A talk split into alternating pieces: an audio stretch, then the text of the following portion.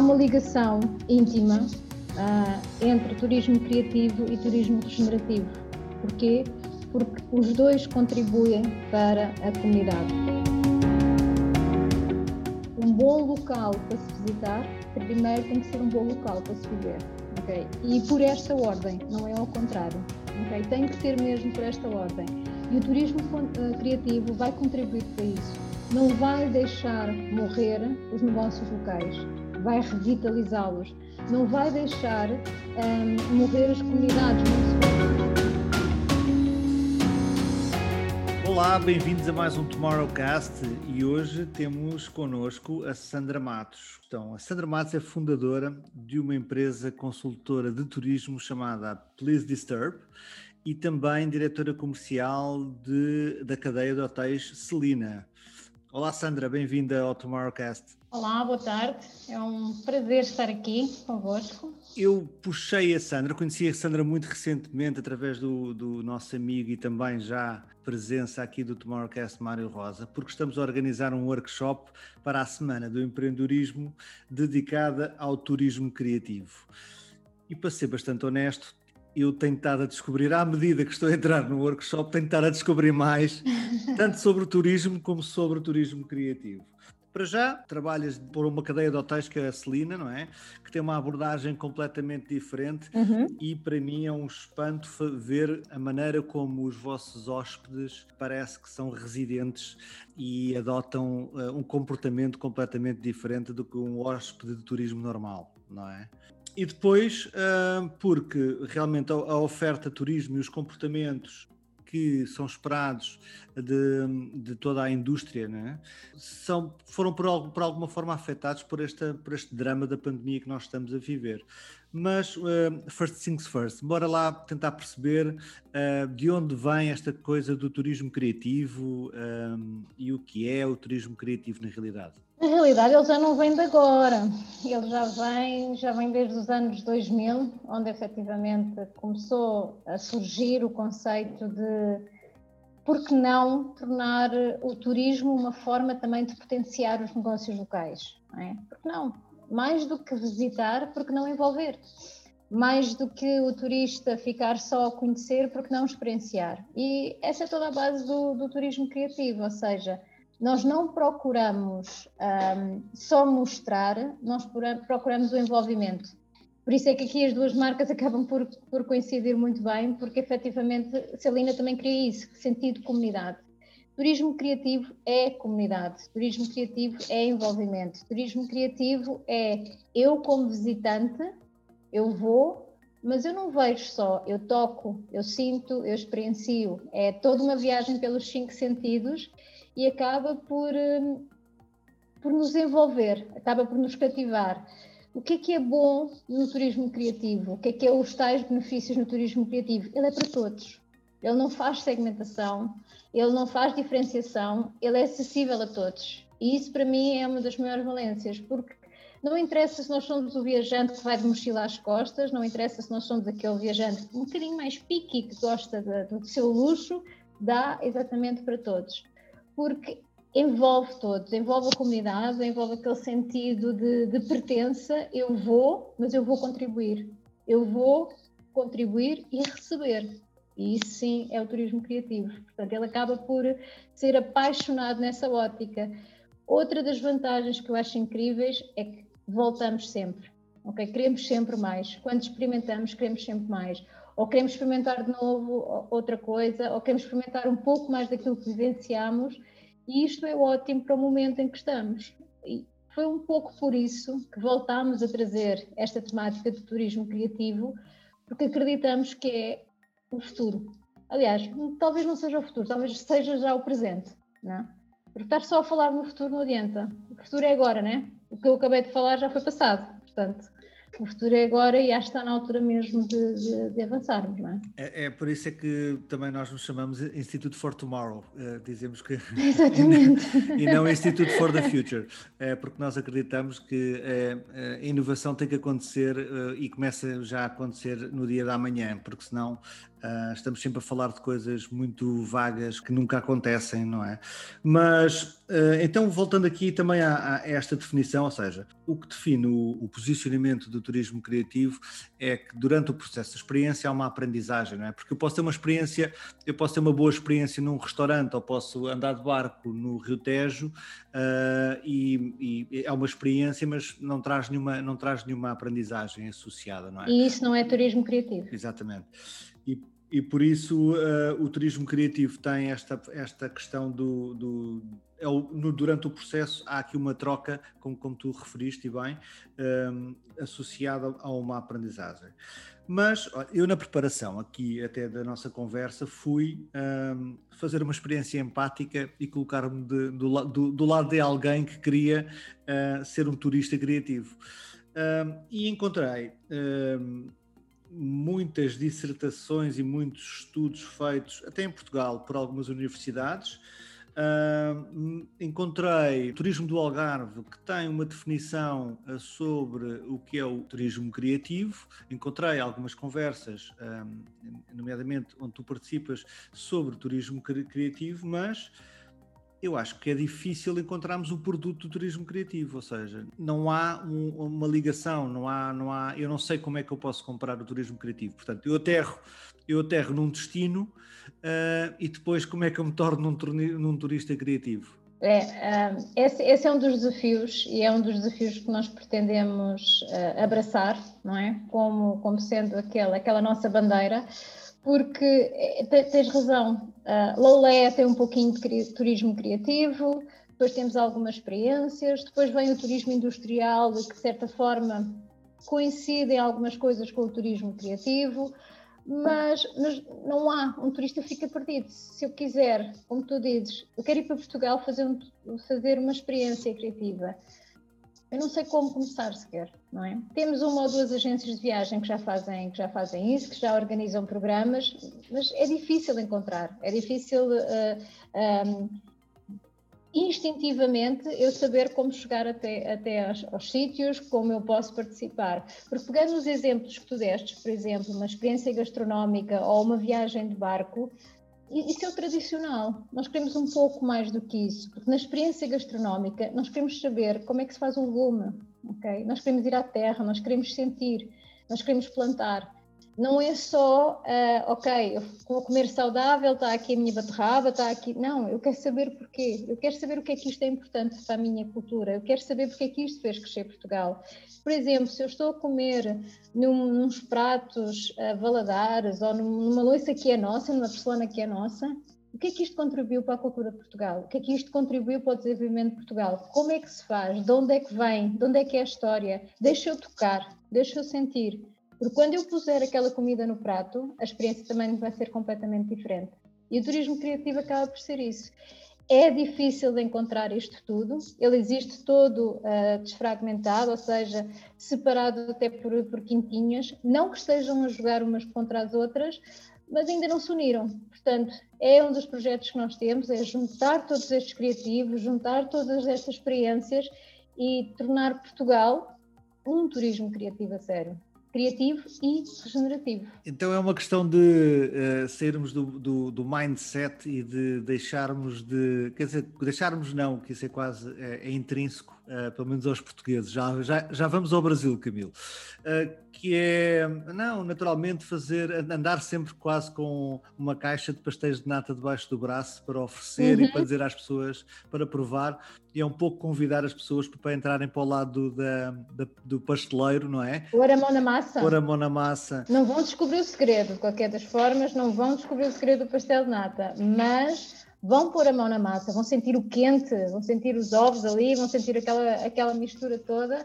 e vão ver que o pastel de nata vai saber ainda melhor. Basicamente é fazer um convite aos nossos turistas ou, aos turistas a, uh, entrarem e, e viverem a, a, forma como se produz a nossa cultura, não é? É, é... Basicamente é convidar a serem portugueses, porque a, nossa autenticidade, aquilo que nos diferencia de todo o mundo, ninguém é português como nós, só nós é que somos portugueses, não é? E esta autenticidade, esta riqueza da nossa história, esta riqueza da nossa cultura, não é melhor nem pior do que de ninguém. É nossa, ok? Portanto, para vir fazer um pastel de nata em Lisboa, não é? Tem que se vir a Portugal, tem que se experienciar, tem que se sentir o que é ser. E esse, esse sentimento e o turismo criativo vem está mesmo associado à aprendizagem, exatamente por causa disso, porque nós não vamos só experienciar, nós vamos entender o que esteve por detrás, a origem, o que contribui no presente, o que valoriza o futuro e, e, acaba por ser uma experiência muito enriquecedora. Lá está, os cinco sentidos estão sempre presentes, sempre. Ah, não só o tato, o olfacto, no, na experiência em si, mas todo o processo de aprendizagem acaba por despertar em nós aquela curiosidade. E daí eu dizer que vamos sempre querer mais ok? Porque há, há, um despertar de uma curiosidade, há um despertar da nossa própria criatividade, né? Nós temos o hábito de dizer que não somos criativos, mas somos, todos nós somos criativos. Um, e é muito bom para despertar uh, pequenos segredos. Nós não vamos desvendá-los todos nunca, mas desvendar um pouco do que é ser português, da essência do ser português. E isso é nosso, não há ninguém. Nem mesmo, do Brasil, nem mesmo do Brasil, né? sem dúvida, sem dúvida. Uh, até essa expressão dos cinco sentidos me, me tocou aqui, porque eu estava pensando aqui numa pergunta a, fazer a Sandra, e, e, o que me vinha à cabeça é: a gente tem, de um lado, uma indústria que se prepara para o turismo criativo e para como é, fazer essa experiência. E a gente aqui no Instituto a gente gosta muito de experiências. Isso é uma das nossas verticais aqui da, da forma que a gente trabalha que a gente acredita que a experiência ela contribui para a educação ela contribui para o desenvolvimento profissional ela contribui por experiências como essa em relação à, à vivência de um, de um ambiente e eu estava aqui pensando, enquanto vocês falavam, qual era a pergunta que eu ia fazer para Sandra em relação a quem é o turista criativo, né? Quem é essa pessoa, essa persona que busca esse tipo é, de turismo? E eu gostei muito da definição dos cinco sentidos e eu estava aqui fazendo uma analogia e pensando quando a gente encontra lá a, a Torre de Belém e aquele monte de turistas ali que, que a cercam diariamente, eles estão basicamente exercendo o sentido da, da visão, é, é só o da visão porque boa parte deles sequer o, do, o da audição tá, estão exercendo porque não praticam o idioma, não entendem o que a gente fala. Nosso português é um, é um bocado diferente, mas, é, mas a gente se entende e boa parte ali sequer se entende. Então eles ficam dentro dessa, dessa limitação dos sentidos. Eu acho que os sentidos, quando eles extrapolam para a experiência, me parece bastante interessante isso. Me conta um pouquinho, Sandra, então, é, quem é esse turista criativo, além do turismo criativo? É assim, o turista criativo, antes de mais, tem que ter um sentido de curiosidade, tem que querer conhecer, tem que hum, ambicionar saber mais, não é?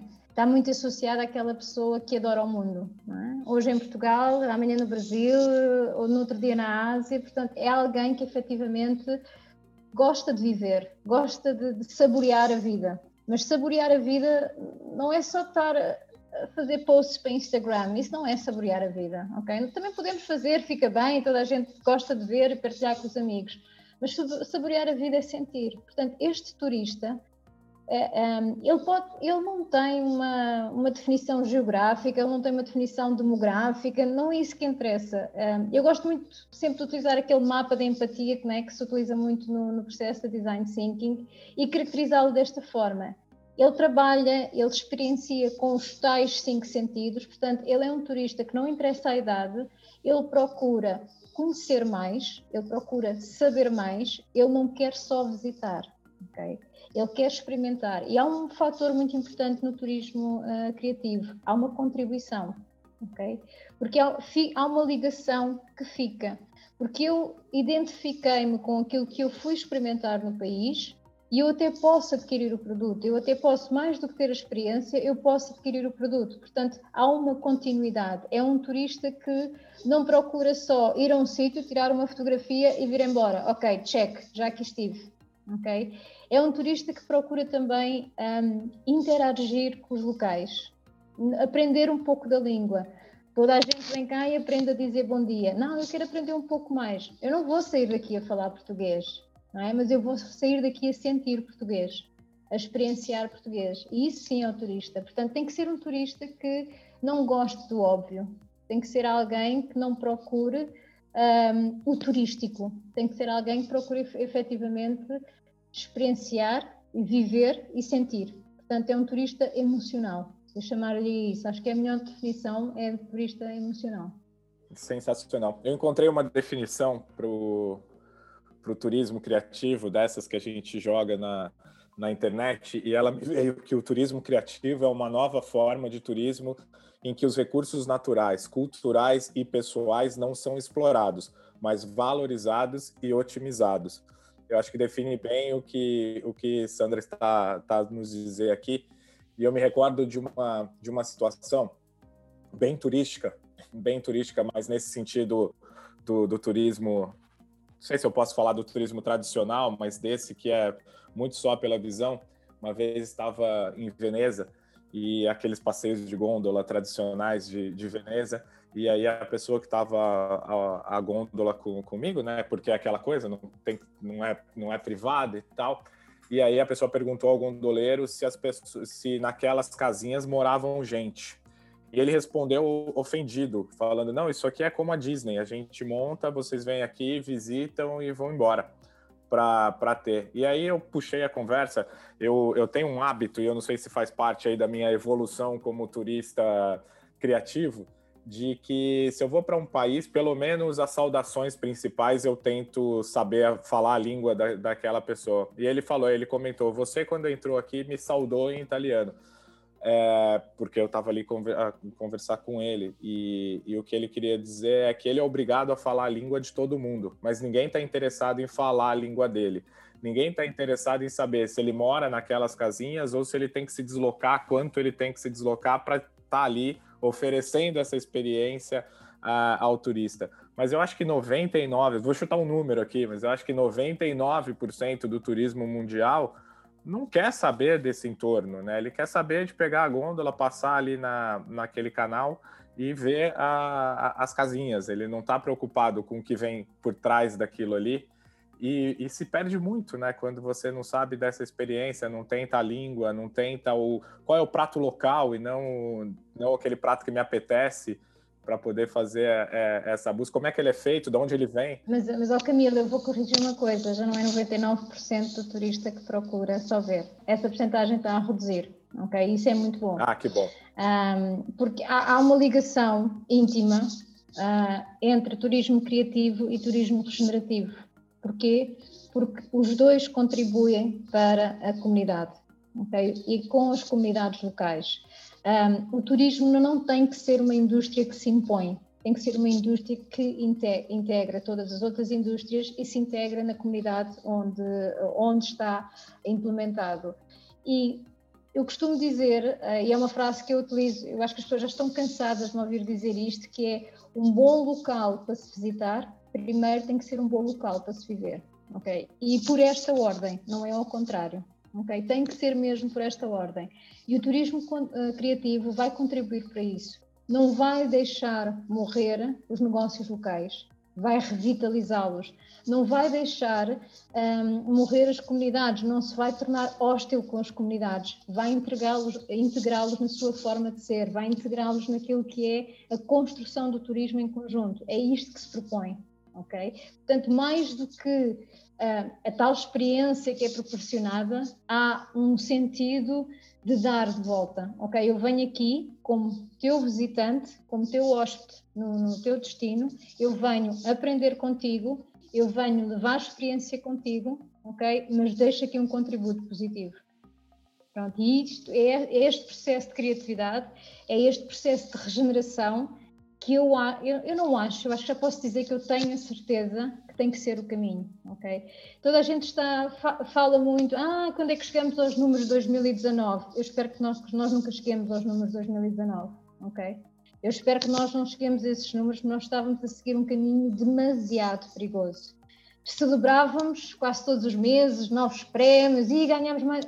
Calma, não, não nos tínhamos apercebido de todo o caminho que estávamos a percorrer e de todos os sacrifícios que estávamos a fazer, não só a prejudicar o ambiente, a prejudicar as cidades, a prejudicar as comunidades, mas a prejudicarmos a nós mesmos. Nós não estávamos a viver, e contra mim mesma falo, não é? Nós estávamos num ritmo acelerado só a reagir, a reagir, a reagir.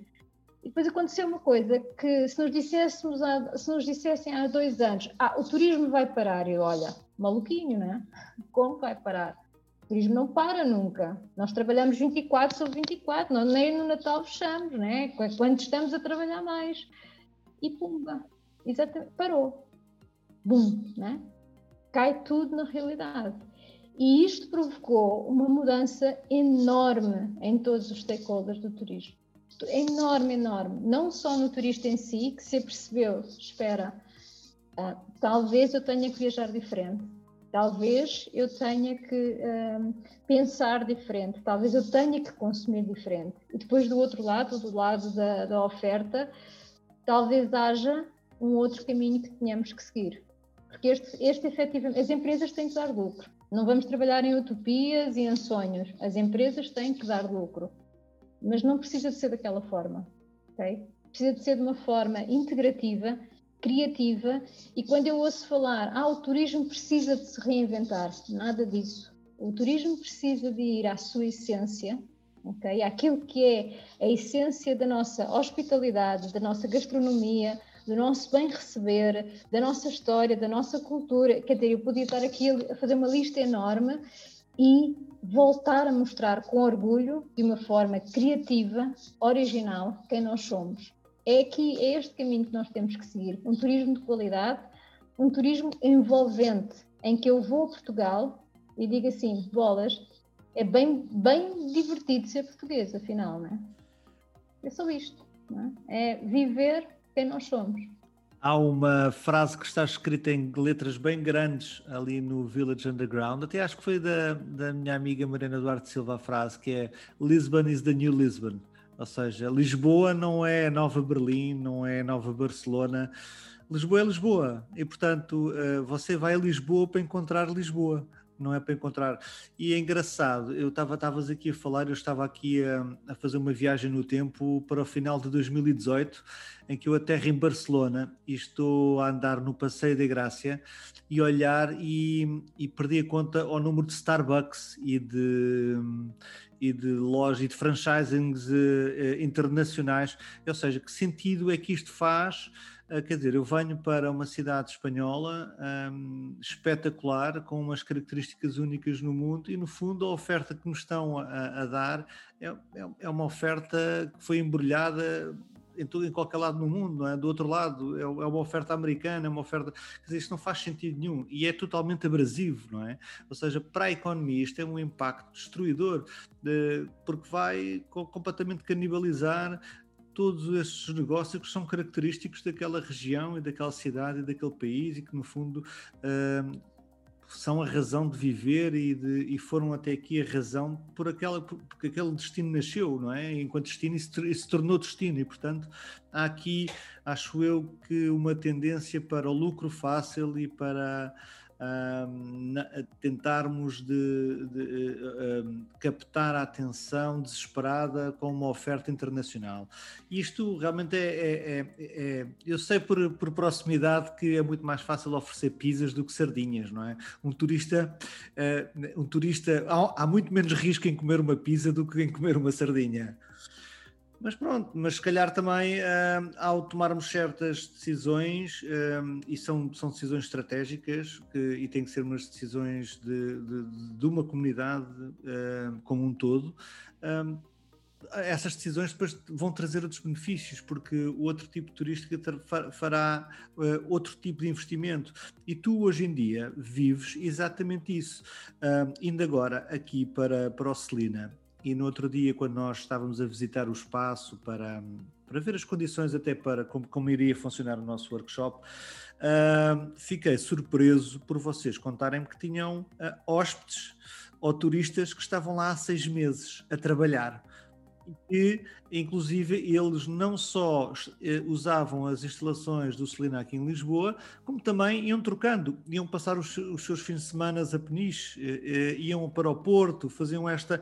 Ou seja, eles, dentro do vosso conceito, há uma fidelidade e essa fidelidade tenho as minhas dúvidas que sejam à marca eu acho que é, essa fidelidade está muito apoiada ao tipo de oferta que, no vosso caso, um, e pela informação que eu consegui ter, é, é, é, é, uma, é um tipo de oferta muito, muito única uh, e que ainda, uh, e que ainda uh, há pouca oferta igual no, no, no, mercado, não é? E, portanto, foi uma grande surpresa ver, essa, ver esse comportamento um, e esse melting pot e pessoas completamente como se estivessem em casa a usufruir de um espaço que não deixa de ser um hotel no, no final do dia, não é? Salina não é um hotel. Celina é, é exatamente isso. Celina é uma comunidade. Obviamente que fazem a reserva como um hóspede normal, tu, mas passado 10 minutos deixaram de ser um hóspede. Nós não temos hóspedes. Nós temos amigos que nos visitam. São amigos que nos visitam e ficam durante uma semana, porque têm outros a fazer. São amigos que nos visitam e vão ficando são amigos que nos visitam vão, visitar os nossos familiares, não é? Vão ao peniche, fazer um surf, ou aprender surf, vão, vão à Ericeira, ver as lives da Ericeira, cheguem até Mil Fontes para descansar um pouco, depois vão, sentir, vão até ao Porto, de certa forma, para, uh, para ver outra cidade, e, não é? e depois até dá para conectar com a natureza no Jerez. Portanto, isto, isto é Celina, não é? É um pouco de tudo, um, quando, quando nós quisermos. É? E Celina hum, não é um sítio para dormir. Celina é uma experiência. Celina é um destino. Okay? E Celina trabalha exatamente com isso. Celina não fecha nunca as portas à comunidade. Muito pelo contrário. Convida sempre a comunidade a entrar. E é essa comunidade uh, local, com a comunidade que se cria dentro do Celina, que faz os nossos amigos ficarem. Faz efetivamente as pessoas ficarem. E quando uma pessoa está bem, está ficando. Né? Fica um mês, epá, se calhar já devia regressar. Olha, mas estou aqui tão bem, vou ficar mais um. Olha, agora, agora vou ter mil fontes, está lá melhor tempo aqui do que no Porto, e vou lá fazer uma, uma surfada. Né? Isto se alinha isto. Uh, inclusive aquele, aquele produto que nós te, que nós te falámos, do, do, do, do Colive, não é? é? Quer dizer, eu posso reservar 30 dias e posso andar para onde eu quiser e não preciso me preocupar com pagamentos, não preciso me preocupar com nada. Tenho garantia que tenho sempre um sítio para trabalhar, temos que ganhar a vida, né? a não ser que algum papá nos banque isto, temos que ganhar a vida. uh, e, e, e, acaba por ser isto, portanto, acaba por ser a tal comunidade, acaba por ser. Eu acabo por conhecer pessoas em Lisboa ou nos sítios onde eu, eu, onde eu acabo por estar e acabo por gerar ligações. E eu levo essas ligações. Portanto, Celina é muito de comunidade, gerar ligações e efetivamente um, as pessoas irem ficando. Não porque são turistas, não porque são hóspedes, Muito bom. Primeiro, encantador ver uma não só uma indústria que tem esse olhar de, de transformação e a longo prazo, como, como Sandra disse lá no início, não, não é de hoje, não é novo, mas é uma necessidade que, que se tem. Mas esse tema da comunidade me fascina muito, né? Para já, porque é um tema que dirige muito o que a gente faz aqui no Instituto que é a discussão de que se somos comunidade, o futuro pertence a uma comunidade, a gente precisa pensar nele com olhos de comunidade e não com os nossos olhos. Na né? hora que a gente vê isso aplicado a, ao turismo, que por essência ele é quase que uma atividade isolada, né? uma decisão que a gente toma isolado de fazer. E aí, tá, acho que e é, e é interessante ver na tua fala que a gente está falando da comunidade que se forma dentro do Celina e dentro da, da estrutura que vocês oferecem, mas queria que a Sandra contasse um pouco mais para a gente como é que é o envolvimento da, da, da, comunidade local, porque a gente falou aqui de que a gente não está falando de exploração, a gente está falando de valorização. Como é que a comunidade local, e aí já eu vou trazer o Brasil, e pedir aqui aos nossos ouvintes que aguardem, como eu estou ansioso aqui para trazer a pergunta do, do Brasil sobre o Celina, que tem muito a ver com o sítio onde se encontra o Celina em, em São Paulo. É, mas para já queria que, que, a Sandra contasse um pouco mais para a gente sobre como é que é o envolvimento da comunidade local com, com o Celina em Portugal? Bom, eu, eu, gostava só daqui de acrescentar uma coisa, que eu costumo usar aqui uma frase do, do, do Presidente do Turismo de Portugal, do, do, Luís Araújo, eu espero que ele nunca me cobre direitos de autor, não é? Que o, o turismo não precisa de ser um vilão, não é? Na realidade, nesta retoma toda que nós estamos aqui a fazer da economia, o turismo pode ser um herói, ok? E Celina é um excelente exemplo disto. Os produtos que nós temos dentro uh, das nossas unidades, nós temos unidades de grab and go, para uma pessoa que está a trabalhar, para uma pessoa que está a, a, a passar ali algum tempo, ou assim, todos os produtos nós procuramos que sejam nacionais. Nós procuramos uh, que sejam produtos locais. Nós tentamos fazer co-branding e co-parcerias com tudo o que é nacional, com tudo o que é português. Nós trabalhamos muito com marcas nacionais, uh, inclusive nós tentamos trazer, também numa ótica de ajudar, marcas, algumas mais conhecidas, outras menos conhecidas, para estarem nas nossas nas lojas que nós temos dentro da, de cada um dos Celinas. Porque lá está, a Celina é um mundo lá dentro, tem sempre uma sala de cinema, por exemplo, tem sempre um, um, um sítio de, de, de, loja, de grab and go, ou seja, é tudo o um mundo lá dentro. E se nós pudermos trazer um pouquinho de cada marca nacional para dentro do Celina, nós desta forma estamos a mostrar, não é? Nós trabalhamos muito com os nossos vizinhos, Nós recomendamos muito os nossos vizinhos. Um, nós temos em Lisboa, por exemplo, estamos numa zona privilegiada, não é? Estamos num bairro privilegiado e basta dizer queres pão fresco, vai ali ao Sr. João. Ele tem lá pão fresco, tem carcaça, carcaça, não é? Isto é tipicamente portuguesa, carcaça, né? E carcaça só há em Lisboa que a gente faz assim, faz aquele barulho de carcaça, come quentinho e é, só dá vontade de comer outra a seguir, não? Portanto, e é, é um pouquinho isto que nós fazemos, é nós também podemos ter outras marcas internacionais e fazemos parcerias, sim, claro que sim, porque somos global também. Cialina também é global, né? nós estamos um pouco por todo o mundo, também estamos no Brasil, efetivamente, e Cialina é global e continua, e continua a crescer. Mas mais nós somos um global local, ok? Porque nós também sabemos uma coisa, todo o impacto local que nós temos, ele transforma-se em global, né? É a velha história do bater das asas da borboleta vai provocar tsunami do outro lado. E é isto que Celina provoca também.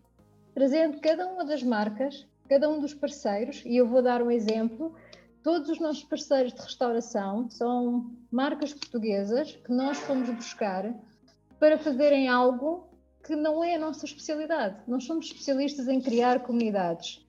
Então vamos nos juntar aos melhores, vamos juntar às marcas locais que aqui temos, para trazer, por exemplo, experiências de restauração. E tem resultado imenso, tem tido um resultado ótimo. E lá está, essas marcas, como estão lá fora já, também trazem comunidade para dentro. Que é isso que nós queremos. É um mix de todos. Não é? E acabamos por contribuir também, de certa forma, para quando fazemos os eventos networking, quando convidamos professores de yoga que estão uh, no estúdio lá no fundo da rua, mas vêm dar uma aula no Celina, apresentam o estúdio também e, e acabam por gerar aqui alguma interação. Aos poucos nós vamos conseguindo gerar este contributo. Não gostamos de fazer publicidade disto, aliás, Celina trabalha a marca Celina de uma forma muito discreta, Celina trabalha os valores Celina. Mais importante do que a marca são os valores que a sustentam. E comunidade e interação com a comunidade local são dois dos principais valores, sem dúvida. Respeito. Fantástico. Respeito pelo nosso Fantástico. Bom, e que pergunta é que vinha aí do Brasil? A pergunta, a pergunta que vinha aqui do Brasil é que eu, eu conheço a unidade do, do Celina na Vila Madalena e sei eu não. Ah, não sabe o que está a perder. Pois, eu sei, mas pronto. E, e, sei da unidade, até porque eu moro próximo ao centro de São Paulo e sei da unidade da, da Aurora, né, da, da República. Que são dois, dois, é, dois lugares em São Paulo bastante diferentes. É, um lugar é um lugar que está dentro do centro histórico de São Paulo, que ainda, e infelizmente, é, não passou por uma revitalização, talvez seja o centro, o centro histórico de uma, de uma grande cidade no mundo mais atrasado nesse processo. É, é, é, bastante triste ver o centro de São Paulo. Eu sou um morador, eu moro a, a um quilômetro e meio da Praça da Sé, que é o Marco Zero de São Paulo, E é bastante triste ver o entorno e ver como a comunidade, como a gente está dizendo ali, se perdeu e se degradou, os próprios prédios históricos e tal. E São Paulo tem uma grande histórica, é, está ali. E tem uma unidade de Celina que eu tenho certeza que não atende é, especificamente aquele público que busca o turismo de negócios do centro de São Paulo, que é um turismo que, que é um centro de negócios ainda muito financeiro, muito burocrático, porque é, é, o que se encontra ali, né? não é um centro moderno de, de negócios. E você tem um diferencial, e nem mesmo aquela pessoa que busca um, um sítio barato para se hospedar em São Paulo, porque sei que o que se oferece ali não é também não é também isso. A gente não está falando de, de low price, a gente está falando de experiência. Para ter experiência tem lá tem lá o seu preço. E por outro lado a gente tem a Vila Madalena. Vila Madalena que é o centro cultural de São Paulo, mas é um lugar que não é olhado pela hotelaria. Ele é um lugar que os empreendimentos imobiliários hoje são bastante caros porque é um lugar que todo mundo quer viver, mas não é um lugar para a hotelaria. Talvez ali quem tenha melhor se apropriado do turismo na Vila Madalena foi o Airbnb, a hora que ele pegou todo o investimento dos empreendimentos imobiliários e transformou aquilo ali é, em quartos para dormir, para ter e você está próximo daquilo ali. Mas é incrível como você vê a experiência Celina ali presente é, por conta disso, né? De ser algo muito diferente do que se, se encontra no local. Para eu não vou procurar um hotel na, na, na, Vila Madalena. E aí eu gosto quando você diz que Celina não é um hotel. E aí a gente entende que é como viver naquela comunidade que tanto fascina tanta gente que visita é, que visita São Paulo. Mas eu fico imaginando na cabeça de executivo de negócios, como como também sou é, na hora de mapear esses lugares, o que vem à cabeça e o que toma a decisão de que aqui é o lugar para se, se, instalar uma unidade do, do Celina. O que, que, é isso? O que, que, é esse entorno que chama a atenção como oportunidade de negócio? Sei que é um tema delicado, então a Sandra fica à vontade, se puder ou não, se aprofundar nisso. Não, mas me é curioso. não tem porque... É, eu vou só confessar uma coisa, devo ser das poucas portuguesas que nunca foi ao Brasil. É. Portanto, eu, eu vou confessar, eu, é verdade, eu nunca fui ainda ao Brasil. Um, mas eu vou ser sincera, não tem tanto a ver com investimento financeiro, tem a ver com disrupção e inovação. Okay? Celina constrói destinos. Celina uh, chega num sítio improvável e constrói o destino nesse sítio improvável. No meio do centro financeiro, ela vai construir algo diferente. E mesmo os senhores de gravata mais apertada, eles vão ter curiosidade em ir lá ver. Okay? Eles vão ter curiosidade em descobrir. Eles vão ter curiosidade o que é que se passa aqui. É essa disrupção, é essa inovação constante que Celina trouxe desde a sua criação, não é? Nós fomos à criação já bem, bem antiga. Celina esteve sempre à frente das tendências, não seguiu as tendências. Quando nós, estamos, quando nós estamos em Portugal a falar de nómadas digitais, não é? de remote workers, Celina, quer dizer, sempre foi assim, não é? Uh, já não se fala disso em Celina, já está inerente à, à marca, não é? Sustentabilidade, por exemplo, já, nós não devíamos já estar a falar de sustentabilidade, atenção, nós já, já, já não tem por que estarmos a falar de sustentabilidade, nós já devíamos estar a agir em sustentabilidade, não é? Tudo o que Celina traz, uh, nós estamos a falar agora, mas Celina já faz, ok? E é essa disruptividade, é essa inovação que faz toda a gente lembrar Celina como uma marca diferente. Okay? E é um bocadinho aqui que Celina se posiciona. Obviamente que há todo o investimento por trás, todo o negócio por trás, que essa, essa parte é aquela que a gente não pode revelar, não é? Mas, mas principalmente, mesmo esse investimento financeiro, segue estas duas premissas: disrupção e inovação. Okay? Acho que justifica quer um, quer outro. São duas propriedades bem diferentes, não é? Um, mas eu garanto que uh, quem vai numa propriedade vai noutra propriedade também. As comunidades acabam por se trocar. O perfil de quem fica mais tempo é diferente, mas acaba por envolver, aos poucos está a começar também a envolver os locais e eu tenho a certeza que vai seguir o seu caminho e os locais também se vão começar a interagir com, com a Celina. Não tem como. Fico muito feliz em ver essa semente plantada é, nesse centro histórico de São Paulo, ali falando da, da Unidade da República aqui em São Paulo, por esse processo de início de uma transformação. É algo que eu, como, como paulistano, espero muito que isso aconteça. É, confesso que tenho tentado atuar dessa forma e é quase que uma luta, é, uma batalha de, de, de, sem, sem propósito ali para que e sem entender como é que isso ainda não aconteceu e ver que esse é o propósito do Celina de estar ali para poder transformar a comunidade e causar essa revolução me deixa me deixa bastante feliz. João, se tiver pergunta por aí, senão eu sigo aqui, a gente vai ficar horas conversando aqui, porque eu estou amando esse papo com a Sandra aqui. Que, é, muito, é muito interessante é, uma, uma questão nesta. que tem, tem tudo a ver com a conversa desde o início, que é a capacidade transformadora e a importância que, que os decisores nas indústrias têm em, em mostrar que as coisas não são como uh, a média uh, diz que é. Eh, como os velhos uh, uh, gigantes e monstros das indústrias dizem que o mercado é assim, o mercado nunca vai mudar, e portanto um, há aquele célebre exemplo: se isso fosse verdade, ainda hoje em dia andávamos todos com o Nokia 3310 a jogar serpente, não era? Ninguém nunca, não, Mas nunca ninguém sabia, era giro, com peça de museu, mas nunca ninguém tinha conhecido o iPhone, porque se fosse a perguntar, se perguntasse a alguém se, se, se, se precisava daquele telefone daquela forma, nunca ninguém iria responder que seria uh, sem, sem botões e, e, e, sem teclado. Portanto, eu acho que é, é, são estas entidades, não é? estas organizações, que estas empresas que acreditam num, e, e, conhecem profundamente e têm uma visão e depois vêm realmente demonstrar que uh, há mercado, há, o mercado vem atrás das, das boas escolhas e vem atrás da, da, boa inovação e quando ela é feita com consistência e não com moda ou com produto de comunicação. Uh, e é muito interessante ver isso, principalmente quando há um, um, estudo mundial sobre a capacidade e o avanço que houve a nível de trabalho remoto. E realmente, como o Camilo estava a dizer ainda há pouco, uh, no início da nossa conversa, ainda em off, em aquecimento aqui para o, para o nosso podcast, que realmente porque é que eu tenho que trabalhar o mês inteiro no meu escritório? Eu não posso trabalhar uma semana por mês uh, num sítio uh, diferente e isso proporcionar uma qualidade de vida completamente diferente, ou até mesmo ficar em casa.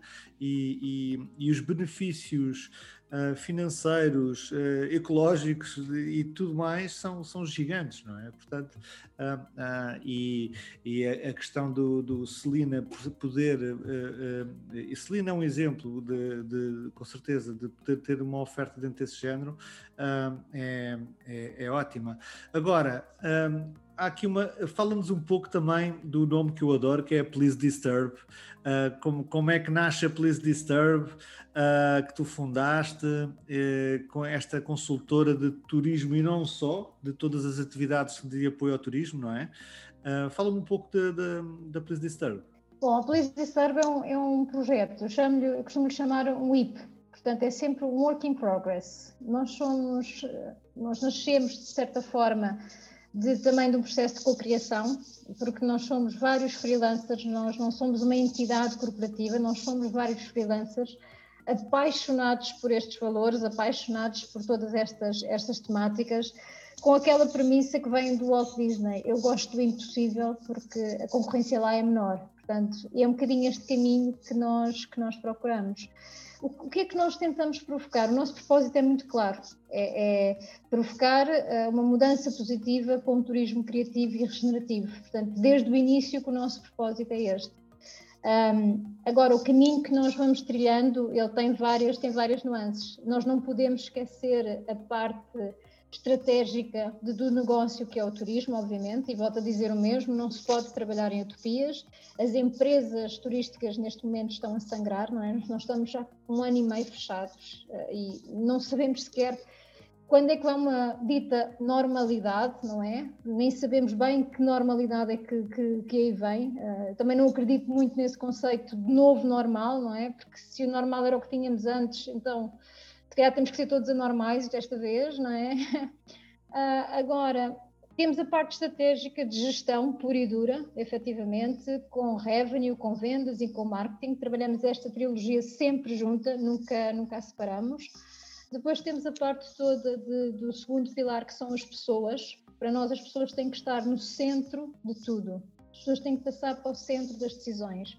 Elas não podem ser o problema, elas têm que fazer parte da solução. E daí trazemos muito o processo de design thinking para cima da, da mesa, exatamente por causa disso, por causa daquela que eu acho que deveria ser a palavra de 2021, que era empatia.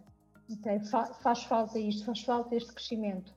Há um processo de redescoberta dos stakeholders do turismo, das pessoas individualmente. E os próprios colaboradores que estavam na indústria do turismo já não querem voltar àquilo que tinham antes já procuram também outras formas de estar, outras formas de trabalhar. Por exemplo, quando nós falamos aqui em trabalho remoto, se calhar quem nos está a ouvir vai revirar os olhos e dizer, ai, como é que eu ponho um colaborador de, de, da restauração em trabalho remoto? Não, claro que não põe, né? ele não vai atirar os pratos pelo, pelo, pelo site, não é, não é isso, mas, mas há, há, há detalhes que fazem toda a diferença.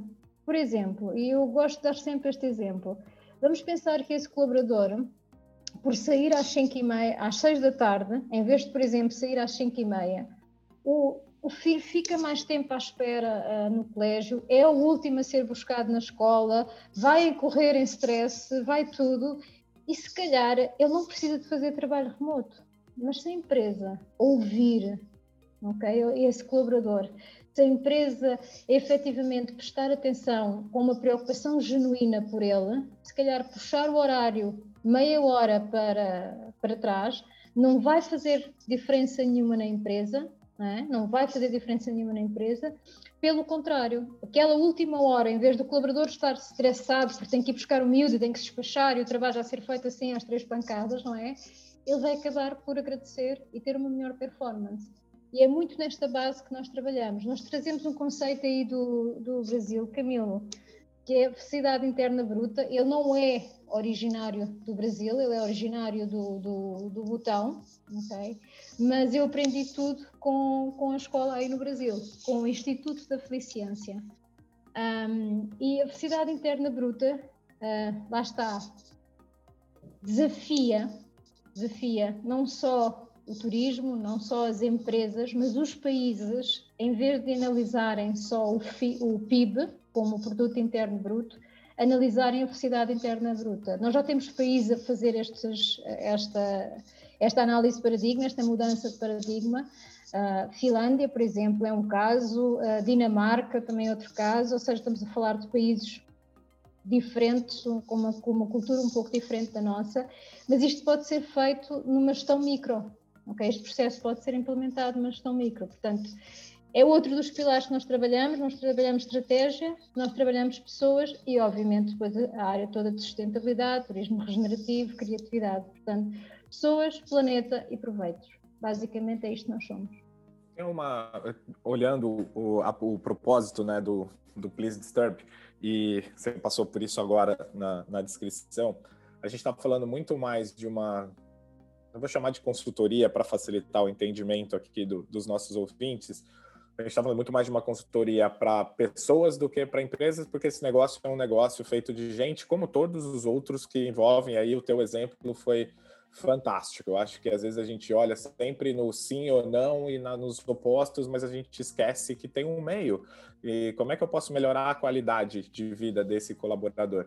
E uma coisa que me chamou bastante atenção no propósito aqui do, do, do Please Disturb é, na questão de formação, e eu encontrei ali a Academia Thor, e, e que traz o, o, uma, o conceito de que tem tem uma exploração em cima de, de hard skills, né, de desenvolvimento de hard skills, porque é uma indústria que precisa de qualificação, óbvio, mas tem bastante clareza quando a gente fala de, de soft skills, e eu gostei que vocês já chamam eles do que eu gosto, que é human skills, né, que a gente não está falando de para ter e, e, isso. É porque os de soft não tem nada. E, você conclui, inclusive, ali dizendo que nas suas forças de caráter, né? Como você consegue construir é, esse humano. Eu acho que isso, como o João falou, a gente está falando de do, do amanhã, a gente está falando desse amanhã que constrói um futuro, e são essas pessoas, né? São dessas pessoas que a gente vai precisar cada vez mais. Especialistas a gente treina, mas pessoas que, que tenha, de fato, que carreguem esse propósito, é, é necessário esse, esse trabalho. E, e, como, é que, como é que a gente acessa o, o Please Disturb, com, a quem ele está disponível, uh, como é que a gente encontra a Sandra para desenvolver pessoas assim? Pronto, é, uma das nossas premissas é estar disponível para todos. Portanto, nós trabalhamos muito em tailor-made, ou seja, nós ouvimos, praticamos aquilo que para nós é essencial, a escuta ativa, é? tentamos entender, praticamos, lá está, nós próprios começamos por praticar a empatia e depois trazer então, entender o que é que se passa e trabalharmos em conjunto nós somos sempre reticentes, embora também nos chamemos assim para ser mais fácil de nos identificar, mas ficamos sempre desconfortáveis quando dizemos que somos uma consultora. Ficamos sempre, não é bem isto, mas eu também ainda não achei uma palavra que a substituísse, portanto vai, vai seguindo. Porque nós, nós não, não chegamos, olha, está aqui a solução, implementa, faz assim, assim. Não, nós estamos ao lado, ok? Nós fazemos parte do processo, ok? Nós Uh, o sucesso das equipas será o nosso sucesso. Nós, se, se, alguém falhar, nós falhamos também. ok? E nós, nós não queremos falhar, nós queremos. Falhar é só para aprender. ok? Uh, o falhanço, o erro é aceite, a falha é aceite, mas nós queremos acompanhar, nós queremos aprender, nós queremos ir seguindo. E o, o nosso propósito está muito associado a isso, não é? Nós nós temos, nós ainda estamos em fase de construção, nós vamos fazer agora um ano no dia 10 de, 10 de junho. Um, nós estamos a lançar outros, outros projetos, portanto, eu costumo dizer, nós às vezes esperamos por estar perfeitinhos, perfeitinhos até fazermos tudo. E essa busca da perfeição, perfeição atrasa-nos. Portanto, nós fomos como estávamos, ok? E vamos nos construindo e vamos nos reconstruindo. E neste momento estamos a lançar uh, um projeto novo, que é exatamente o que nós achamos que ouvimos o mercado, ouvimos os consumidores e achamos que falta, que é exatamente uma comunidade para um turismo criativo e regenerativo, para o B2B, B2C, mas que no seu meio trabalha em P2P, pessoas para pessoas. Okay? Portanto, é um bocadinho isto. Um, ele chama-se Pegada de Elefante, só porque o elefante é o meu animal preferido porque a pegada que o elefante deixa fica bem marcada, não é? Portanto, é um bocadinho aí que nós queremos, nós queremos trabalhar. Estamos acessível a redes sociais, trabalhamos muito LinkedIn, tem o nosso site, pleaseisturb.com. Uh, ah, eu estou sempre disponível, portanto, à vontade, e como veio, eu falo muito, portanto, uh, as conversas comigo são sempre longas, mas apenas porque quando acho que nós falamos ou trabalhamos em algo que nos apaixona, não é? Aquele estado de flow, o tempo passa, né? Eu acho que a gente já está aqui até ultrapassar o tempo, né? O tempo é sempre relativo, é, eu acho que é, que é isso. Acho que inventar o tempo para tentar nos, nos colocar dentro de ambientes e dentro de, de modelos, e eu acho que é isso que, que a gente precisa, sempre extrapolar esses tempos e quando rende, e ficaríamos aqui por, por muito mais tempo dentro dessa, dentro dessa contribuição inspiradora. É muito bom te ouvir, Sandra, porque eu acho que o que a gente busca no dia a dia do nosso trabalho é a nossa capacidade de, de se inspirar e não só de inspirar alguém. Né? Então, quando a gente encontra alguém que, que a gente não conhecia e vê tanta riqueza na, na, na conversa, a gente está falando de desse desenvolvimento humano mesmo, mas a gente está falando de gente capaz de mudar esse mundo e que faz a gente acreditar que isso é possível. Eu comentava com o João aqui, hoje a gente está em falta da, da Camila, que Camila Tabaste, que é a nossa parceira aqui é, no, no, no Tomorrowcast e, na, e nos projetos do, do, Instituto, e ela tem o título dado pela gente a ela, que é o de Chief Emotional Officer, que ela é quem no, no, nos alinha, não só por, por, por, por, tudo, mas a Camila, por questões do turismo, está numa região do Brasil onde o acesso à internet está bastante comprometido e ela não pôde se juntar é, a gente aqui, mas é, é muito bom te ouvir. Mas, João, a gente tem na prática isso nos próximos dias, é isso? Conta um pouco para a gente, junto com a Sandra, do, do workshop. Então, uh, no final deste mês, uh, de dia 24 a dia 31, vai-se realizar a Semana de Empreendedorismo de Lisboa, uma semana uh, em colaboração com a Câmara Municipal de Lisboa e a Made Of, onde uh, basta entrar lá no site da CEL 2021.pt, parece-me, mas faça uma pesquisa que aparece e há uma, são uma série de atividades durante a semana uh, gratuitas.